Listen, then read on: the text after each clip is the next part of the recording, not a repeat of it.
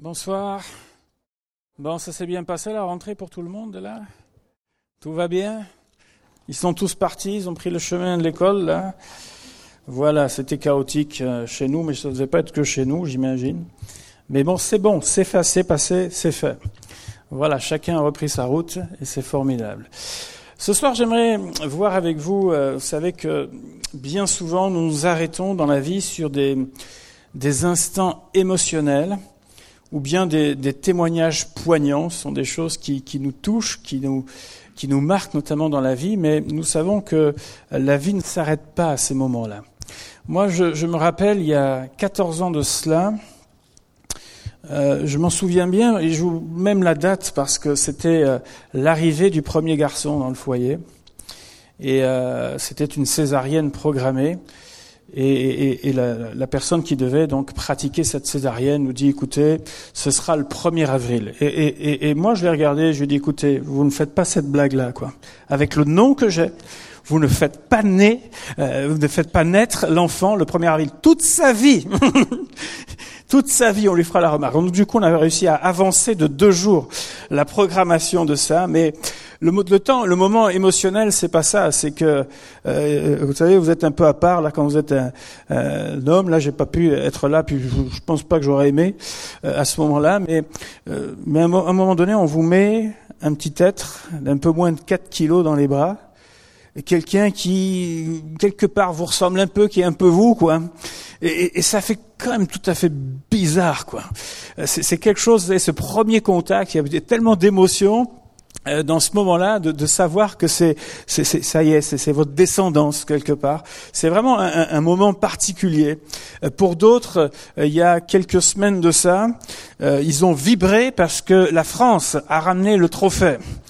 Et alors ce jour-là, j'ai fait une, une chose particulière, c'est que euh, c'était un dimanche, pour ceux qui se rappellent de cette finale-là, c'était un dimanche, et donc j'avais oublié, c'est la seule fois où ça m'est arrivé, mais j'avais oublié mon téléphone portable à l'église, je l'avais laissé, et puis une personne me l'avait ramené à la porte du bureau. Et donc après la finale, eh bien, il fallait que je vienne, parce que je, mes congés démarraient, donc il fallait que je vienne récupérer mon téléphone portable. Et, et qu'est-ce que j'ai pas fait là? Parce qu'il fallait venir dans Bordeaux. Et moi, j'ai pas réalisé sur le coup. Mais là, je voyais des gens marcher là à des endroits en direction du centre-ville en masse. Et quand vous étiez au feu rouge, ça hurlait dans tous les sens, ça secouait les voitures. Et puis, en gros, j'avais vite compris que vous avez intérêt à appuyer sur le klaxon et faire vive la France, parce que sinon vous passiez pas quoi. Donc tout le long de la route jusqu'à l'église, ouais, vive la France, et klaxon et tout. Tout ça pour arriver jusque là. Beaucoup d'émotions, un gros temps d'émotions. Euh, pour d'autres, c'était ouf, enfin terminé. Peut-être que pour certains, vous avez trimé dur à l'école pour euh, obtenir, et pendant des années, vous avez fait, même fait des sacrifices, vous avez beaucoup révisé, travaillé pour obtenir un, diplôme particulier. Et il a, fallu peut-être faire des petits boulots, il a fallu, les, c'était pas évident, il a fallu, euh, avec pas grand-chose, on sait comment parfois euh, mangent les étudiants dans la gamelle et tout, pas, pas évident à, à tout gérer, mais enfin, au bout d'un moment de, de, temps, de sacrifices et d'années d'études, on arrive enfin à avoir ce diplôme. C'était en quelque part une fierté pour tout ça. Euh, peut-être d'autres, un des, des temps, les moments les plus euh, qui ont provoqué chez vous le plus d'émotions, c'est le jour où vous vous êtes déclaré envers celui ou celle qui est devenu votre votre conjoint. Euh, bien sûr avec une réponse positive, sinon c'est pas un bon souvenir généralement. Mais euh, voilà, ce jour-là, vous savez, on y va, on n'y va pas, on... enfin bref. Voilà, on essaye, mais tu comprends pas ce que je veux dire. Enfin, bref, c'est pas évident. Chacun essaye comme il peut. Et puis, enfin, bref, on y arrive quand même. Peut-être un moment qui vous a marqué, mais vous savez comme moi que la vie ne s'est pas arrêtée ce jour-là. Aujourd'hui, je serais incapable de prendre dans mes bras de la même façon le petit que j'ai tenu il y a 14 ans. Tout ça parce que déjà il me dépasse maintenant. Pas possible. Euh, la Coupe du Monde fait maintenant partie déjà des souvenirs. Et vous avez remarqué que dans l'actualité, on est passé à autre chose, et pour certains, ils en sont très contents. On n'a peut-être jamais même exercé le métier pour lequel nous sommes diplômés. Il y en a ici qui n'ont jamais exercé le métier pour lequel ils sont diplômés. Voilà. Moi aussi. J'ai fait des études, j'ai jamais travaillé. Pourtant, j'ai aimé mes études, j'ai jamais travaillé dans la branche dans laquelle j'ai étudié. Pour d'autres, euh, même s'il y a eu un oui à un moment donné, ben les fiançailles se sont peut-être pas bien passées, se sont peut-être arrêtées les fréquentations, ou alors le mariage a été heureux ou pas très heureux.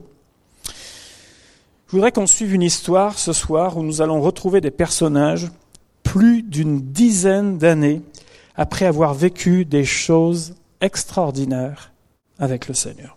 Philippiens chapitre 1er, à partir du verset 1er, voilà ce que nous lisons. Philippiens chapitre 1er, à partir du verset 1er.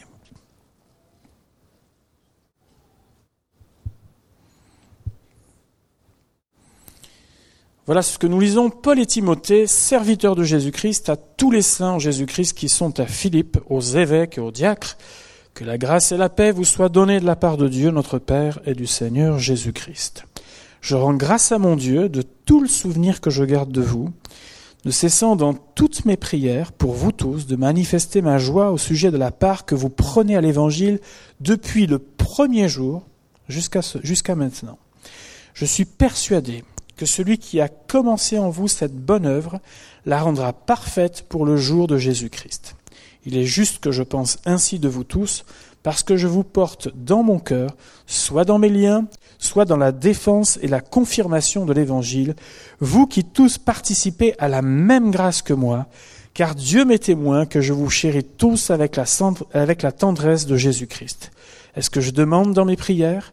C'est que votre amour augmente de plus en plus en connaissance et en pleine intelligence pour le discernement des choses les meilleures, afin que vous soyez purs et irréprochables pour le jour de Christ, remplis du fruit de justice qui est par Jésus-Christ à la gloire et à la louange de Dieu. Amen. Je ne sais pas si vous savez de quelle manière la foi chrétienne s'est développée dans la ville de Philippe, mais c'est vraiment une histoire extraordinaire. Au cours de son deuxième voyage missionnaire, vous trouverez ça dans le livre des Actes, les, paroles, les portes se ferment euh, pour aller, pour continuer le voyage qui était prévu dans la province de la Bithynie que tout le monde connaît par cœur et pourrait situer sur une carte, n'est-ce pas? Et Paul reçoit une vision cette conviction profonde qu'il faut qu'il détourne euh, sa, la voie qu'il avait lui-même prévue, son itinéraire prévu, pour aller annoncer l'évangile dans un autre endroit, dans le territoire qu'on appelle de la Macédoine. Avec cette vision qui passe en Macédoine, vient à notre secours. C'est comme une invitation pressante à répandre l'évangile dans euh, ces contrées-là qui n'avaient encore pas été atteintes par l'évangile. À Philippe, où l'apôtre Paul va, arriver, quelques épisodes marquants vont, être là euh, euh, donc, euh, par rapport au début donc, de l'évangile dans cette ville. Il va y avoir tout d'abord une dame qui va avoir le, le cœur tout à fait bien disposé. Elle s'appelle Lydie, marchande de pourpre, qui va recevoir effectivement la parole du Seigneur. Et puis, le récit biblique nous emmène carrément en pleine rue.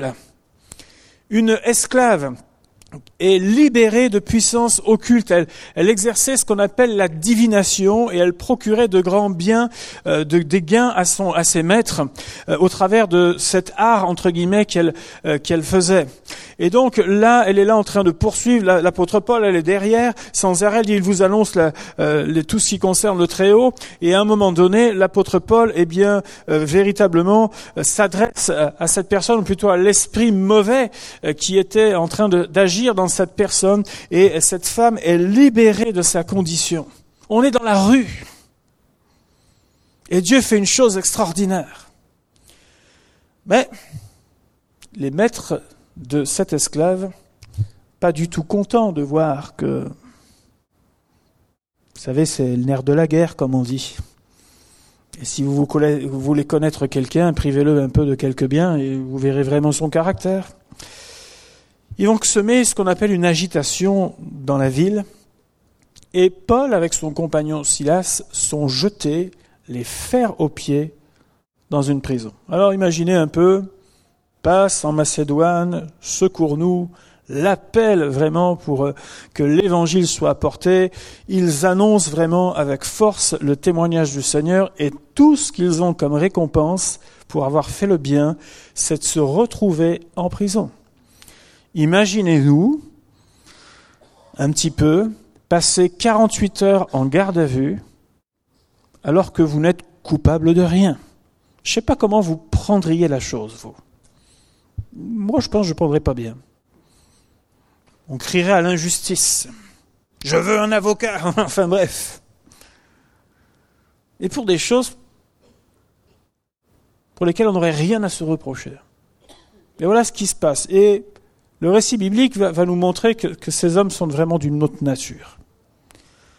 Parce que lorsqu'ils sont jetés en prison, les fers aux pieds, trouvant le temps peut-être un peu long, ils se mettent à chanter les louanges du Seigneur dans cette prison, à élever le nom de Jésus. Et dans ce temps-là, la prison est ébranlée totalement. Imaginez un peu à tel point que toutes les portes des prisons, les prisonniers sont libérés. Et ils sont, euh, euh, voilà, ils sont euh, maintenant tout est là. Et ce gardien de prison se dit mais là ça y est, c'est la fin pour moi. Et tout ce qu'il pense à faire, c'est se suicider à ce moment-là. Et il y a une telle présence de Dieu, une telle autorité de Dieu dans cet endroit que Paul lui dit arrête ça tout de suite. Parce que tous les prisonniers, et eux, c'est pas des enfants de cœur. Je sais bien qu'il y a que des innocents en prison, mais enfin, ils certains sont pas tout à fait innocents. Et tous ces gens-là, il n'y en a pas un qui a bougé. Ils sont tous là. Quelle autorité de Dieu. Et à ce moment-là, cet homme entend la parole de Dieu, entend l'évangile, et cet homme se convertit. Il se tourne vers le Seigneur. Mais quelle victoire dans cette ville. Quel témoignage incroyable il se passe dans cet endroit. Vous savez, une prison qui s'écroule, ça passe pas inaperçu quand même. Donc même si les gens ne voulaient pas entendre le message peut-être de l'apôtre Paul, à un moment donné, ils étaient obligés de constater que quelque chose s'était passé dans cet endroit. Le témoignage de ces gens, le témoignage de cette femme libérée de puissance occulte, le témoignage de ce chef de prison, le témoignage du, fait que, les prisonniers, pas un n'a bougé, ils sont tous restés, nous montre encore la grandeur et la puissance de Dieu. Et c'est comme ça que l'église de Philippe dans cette ville de Philippe a commencé. C'est comme ça que le témoignage a démarré. Alors bien sûr, ce sont des débuts marquants. Ce sont des débuts absolument extraordinaires. Dieu fait des choses extraordinaires. J'ai eu l'occasion d'entendre dans le courant de mon existence des dizaines et des dizaines de témoignages, dont des choses absolument extraordinaires, pas simplement lues euh, sur un, un, bouquin quelque part ou sur une page, un endroit, des gens que j'ai vus, de mes yeux vus, des gens changés, des gens être guéris, des gens être transformés euh, par l'évangile. J'ai vu des gens dans une période euh, vraiment de ma vie où je les voyais changer de semaine en semaine tellement l'évangile avait un impact dans leur cœur. Et moi j'étais ado à cette période et quand je voyais ça, vous pouvez pas vous dire qu'il n'y a rien. Vous pouvez pas vous dire que les gens, euh, vous savez, vivent une illusion ou simplement essayent de se rassurer. Vous vous dites qu'il y a un Dieu vivant qui fait des choses et qui fait vraiment des merveilles. C'est impossible de se dire qu'il n'y a rien. Des choses extraordinaires. Et vous savez aussi, comme moi, lorsque l'on lit les, évangiles, qu'à un moment donné, Jésus guérit un groupe de dix lépreux. Il n'y en a qu'un seul qui est revenu pour lui rendre gloire et le remercier. Un seul. Vous savez comme moi que des débuts prometteurs dans la vie ne sont pas toujours synonymes d'une fin merveilleuse. Dans la vie, on parle de talents parfois gâchés. On montre, qui montrait des, signes de quelque chose de euh, positif, et pourtant, bien les choses se sont pas bien passées. On parle de potentiel parfois inexploité. Il y a la possibilité, mais malheureusement, c'est comme si quelque chose était retenu à un moment donné et n'est pas libéré on parle de richesses qui sont enfouies. Or, l'Écriture nous montre que lorsque l'on croise Jésus, on a l'assurance de vivre un temps et un moment exceptionnel dans sa vie. On ne peut pas, et lorsqu'on lit les évangiles, on ne pouvait pas croiser Jésus et rester neutre. C'était pas possible. Il se passait toujours quelque chose avec lui. Des personnes étaient guéries instantanément. Certaines personnes étaient libérées de puissances occultes. D'autres trouvaient des réponses aux questions concernant l'essentiel dans leur vie. Il y avait même à un certain moment une soif importante devant ces réponses de Jésus qui s'adressaient au cœur de ces gens-là. Euh, certains en voulaient encore plus et suivaient Jésus et en voulaient continuer à, à vivre et être abreuvés de cette vie-là. D'autres trouvaient une espérance nouvelle au milieu de l'occupation romaine. Il y a une véritable espérance en Jésus. Au-delà de, la vie qu'on peut mener, il y a quelque chose de plus dans ce qu'il nous annonce. À certains moments, Jésus parle avec une telle précision que les pensées du cœur et la vie même des personnes étaient comme mises à la lumière. Jésus savait ce que certains pensaient, voyaient. Mais il y a aussi toute la controverse de tout cela. Beaucoup ont reconnu en lui à la fois le Messie annoncé, certes, mais d'autres n'ont jamais voulu changer. Ou alors ont vu en Jésus une menace. D'autres l'ont suivi et Jésus leur dira que leur motivation n'était pas bonne, je vous me suivez parce que je vous ai donné à manger. Autrement dit, tant que tu me rends service, ça va. Mais si jamais, à un moment donné, il est question de te suivre réellement dans la vie, non pas pour le porte-monnaie, pour l'estomac, pour quelque chose dans ma santé, mais, mais suivre tes voies. Alors Jésus leur dira, eh bien à ce moment-là, vous risquez tous de partir. Il dira même aux disciples, mais vous voulez pas faire comme eux Est-ce que vous voulez pas aussi partir? Souvenons-nous que Jésus-Christ est venu vers nous et il est venu pour nous, pour chacun d'entre nous. Il a quitté son ciel de gloire afin de revêtir notre humanité avec toutes les limites qu'elle comporte. Tout son ministère a été certes marqué par des miracles qui ont démontré sa divinité, mais aussi par des paroles dont plusieurs nous sont rapportées dans les évangiles. Des paroles qui sont des paroles de vie pour chacun d'entre nous. Des paroles qui vraiment nous relèvent. Des, paroles qui nous permettent d'entrevoir ce que Dieu désire pour chacun d'entre nous, afin que nous puissions retrouver la paix dans le cœur et passer l'éternité avec lui. Moi, je me souviens un jour d'un homme qui venait euh, dans des réunions comme celle-ci, et quand il est arrivé, c'était un homme qui buvait énormément et qui fumait énormément.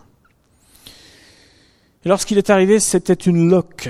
Ce couple même était une loque avec son épouse, et en l'entendant parler, on se demandait même comment son corps avait pu ingurgiter ce qu'il avait ingurgité depuis des années.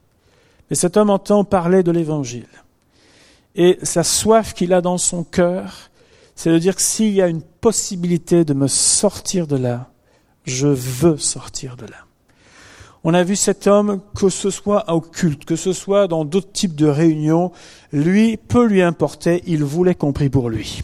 À chacune des rencontres, il venait. Même si on disait pas, il y a un temps d'imposer, il avait, pour lui, peu importe, il venait et il voulait qu'on prie pour lui.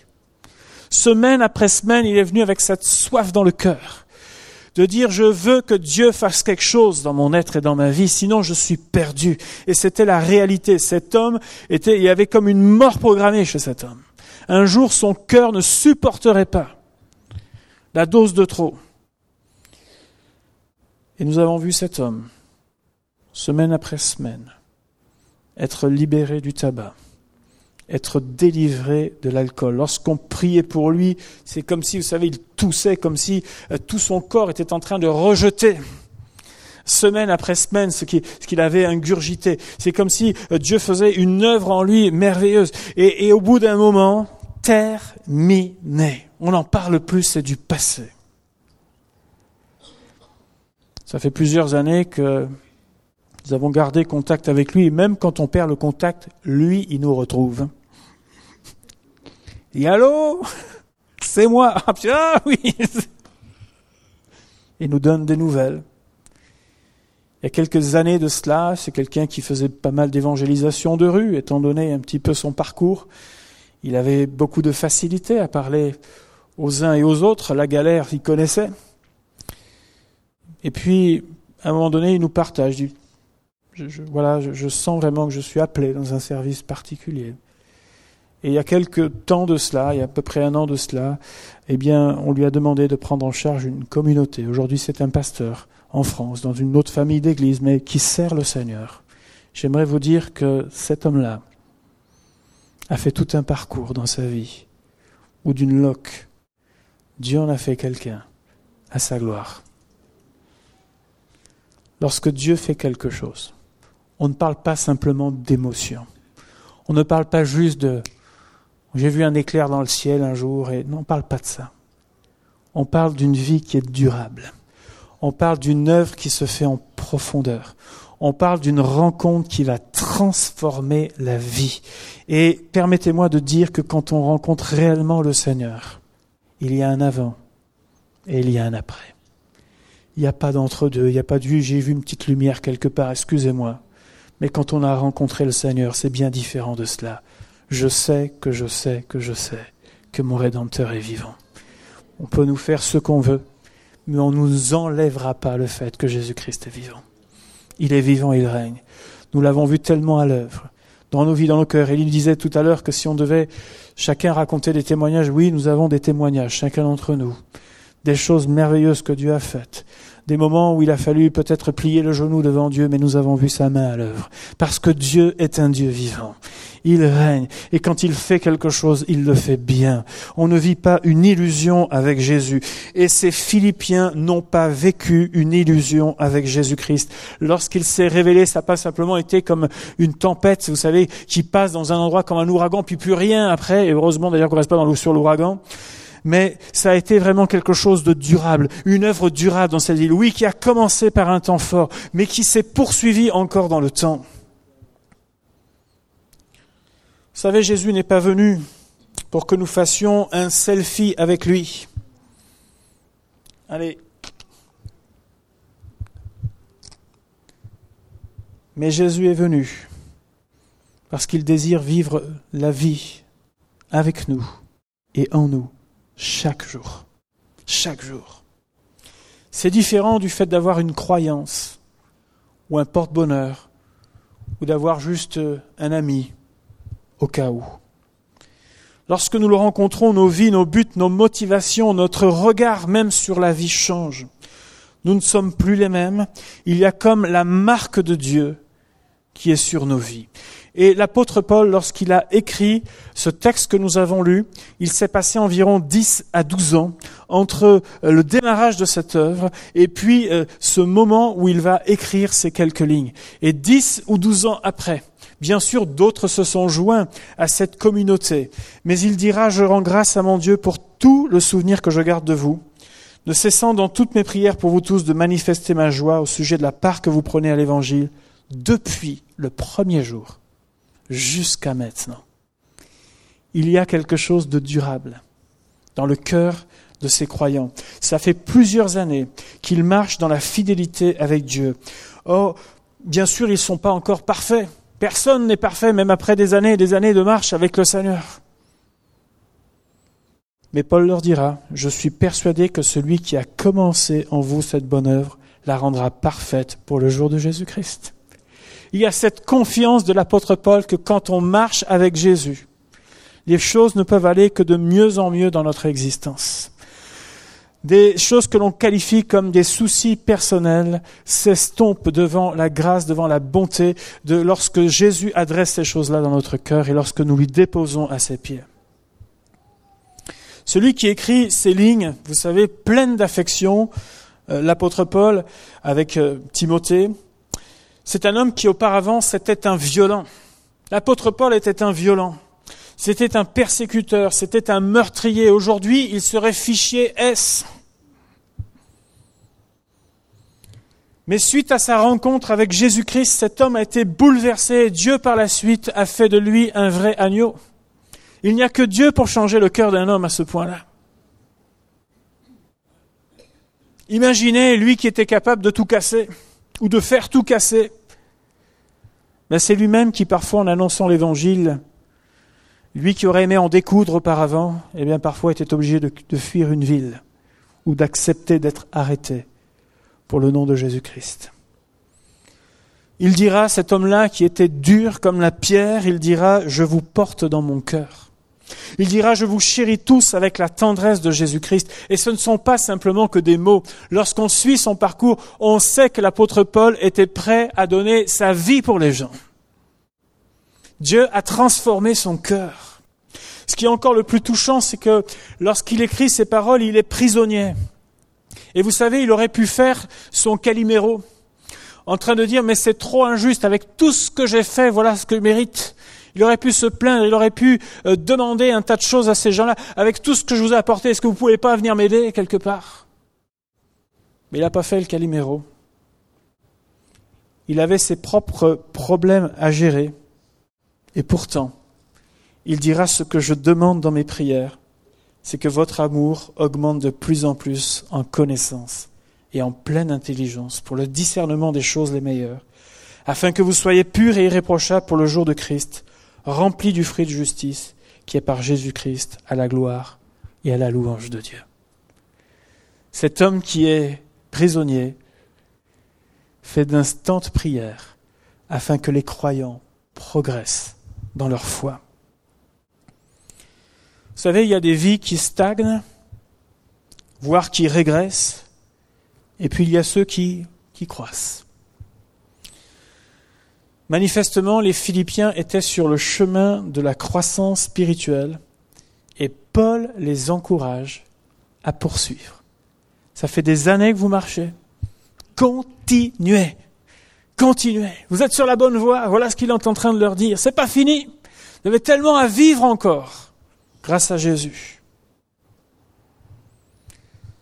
Ce passage nous montre que un cœur qui se laisse toucher et transformer par Dieu, quels que soient les débuts, qu'ils soient, j'allais dire, tonitruants, extraordinaires, ou parfois plus simples, apprend à ôter les obstacles à la croissance personnelle, apprend à développer l'amour, la pureté et un comportement irréprochable, comme nous dit la parole de Dieu, à être nettoyé de nos péchés,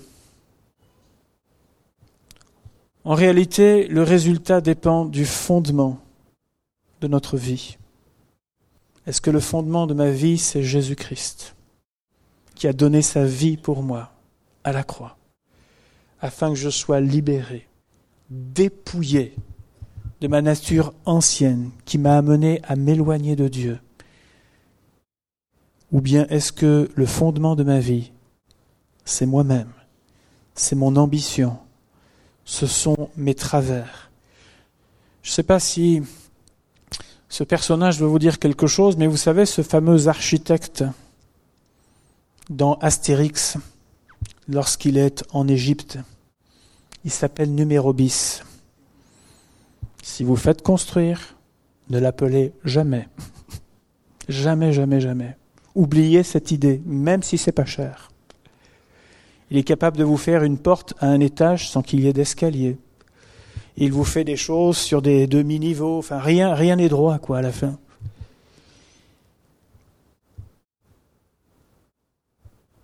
Moi, il me semble qu'il y a des vies qui ressemblent aux constructions de numéro bis.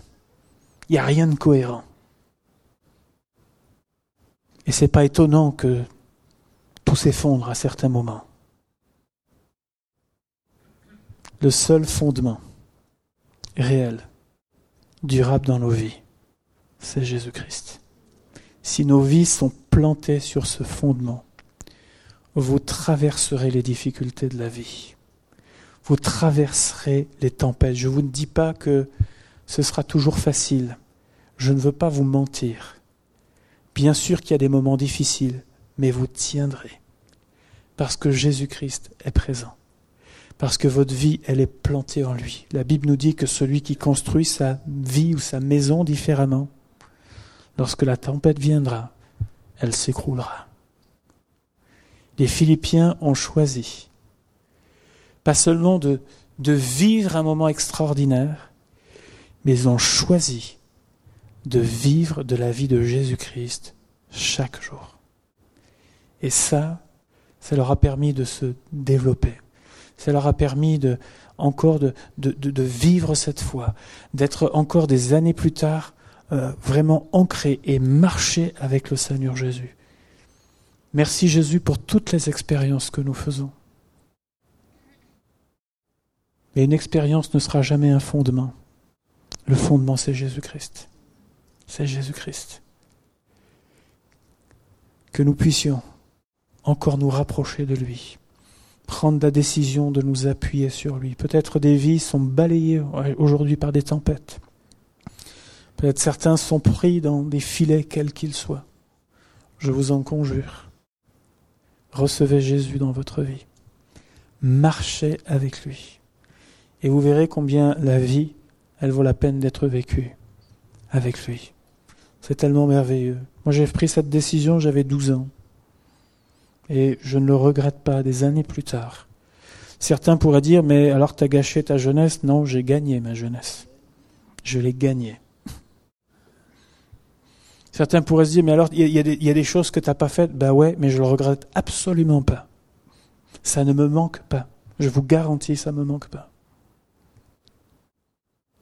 Je vois trop de personnes prises dans les filets de l'oiseleur qui ne savent pas comment s'en sortir marqué, marqué par une vie de péché, marqué par une vie éloignée de Dieu.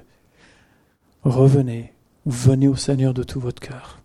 Il a la puissance de vous libérer, de faire de vous un homme, une femme nouvelle, un jeune homme, une jeune fille régénérée dans sa bonté sa fidélité. Vous savez, il est toujours le même. Il agit puissamment dans les cœurs. Tout ce qu'il attend, ce sont des cœurs qui s'abandonnent en lui qui marche en lui tout simplement. J'aimerais qu'on puisse prier ce soir. Merci Jésus pour ta fidélité. Seigneur, le témoignage de, ces croyants est vraiment pour nous encore ce soir quelque chose qui travaille encore nos cœurs, qui est un exemple pour nous, Seigneur. Combien de fois nous nous attachons simplement à un moment extraordinaire et on ne veut pas négliger bien sûr ces choses-là. Mais nous savons que l'essentiel est ailleurs. L'essentiel, il est de t'avoir reçu dans le cœur. L'essentiel, il est de marcher avec toi. Et je te priais, Seigneur, que nous ne nous bercions pas d'illusions, Seigneur, mais que chacune de nos vies soit attachée fermement au rocher des siècles, qui a donné sa vie pour nous, pour notre liberté, Seigneur. Et je te priais, Seigneur, ce soir, que ce lieu soit un lieu de victoire, que ce lieu soit un lieu, Seigneur, où nous te voyons à l'œuvre dans les vies, dans les cœurs, dans les corps malades également, dans des situations qui semblent bloquées. Je veux te prier que l'évangile que nous prêchons soit effectivement un évangile, Seigneur, celui où nous te voyons à l'œuvre, celui où tu libères, Seigneur, parce que tu as donné ta vie pour cela. Je te prier qu'il en soit ainsi dans les cœurs et dans les vies, Seigneur. Le Dieu que nous aimons, le Dieu que nous servons, n'est pas un Dieu de religion, mais c'est un Dieu vivant. Et je te prie que nous puissions saisir cette vie, Seigneur, ce soir, Père, dans le nom de Jésus. Alléluia. Si ce soir, vous ressentez ce besoin particulier de vous approcher du Seigneur, pour marcher avec lui, pour prendre cet engagement de vivre en lui et par lui, vous connaissez vos vies et vos cœurs et le Seigneur les connaît. Et vous savez ce qui a besoin d'être adressé ce soir. Je vous fais simplement cet appel, cette possibilité de pouvoir venir à Jésus de tout votre cœur, afin que vous soyez libre, afin que vous puissiez marcher en nouveauté de vie, afin que ce qui pollue votre cœur et votre âme soit adressé ce soir devant celui qui a la puissance de vous libérer, afin que dans des corps malades, ce soir nous voyons la manifestation du Dieu vivant. Jésus-Christ est toujours le même. C'est nous qui changeons, mais Dieu Et ce soir, je prie qu'il y ait cette foi au milieu de nous. Euh, vraiment, cette foi en action, que l'éternel est vivant. Si vous avez besoin de la grâce de Dieu de manière particulière, Alors que Bénédicte va jouer, je vais vous inviter simplement à vous approcher sur le devant et nous allons prendre un temps de prière avec vous. Nous croyons que l'Éternel est vivant, quoi qu'il y ait dans nos cœurs et dans nos vies lorsque nous nous approchons de lui. Euh, nous croyons que nous recevons le pardon, nous croyons que nous recevons la guérison de nos cœurs, de nos âmes. Nous croyons que Dieu fait une œuvre qui libère et qui dépasse notre entendement à certains moments. La seule chose, c'est que Dieu demande à ce qu'il y ait cet engagement personnel. Tant que vous ne le ferez pas, rien ne se passera. Mais si jamais vous le faites, attendez-vous à l'action de Dieu dans votre cœur. Si c'est votre cas, venez simplement sur le devant ce soir et j'aimerais qu'on puisse prier pour vous.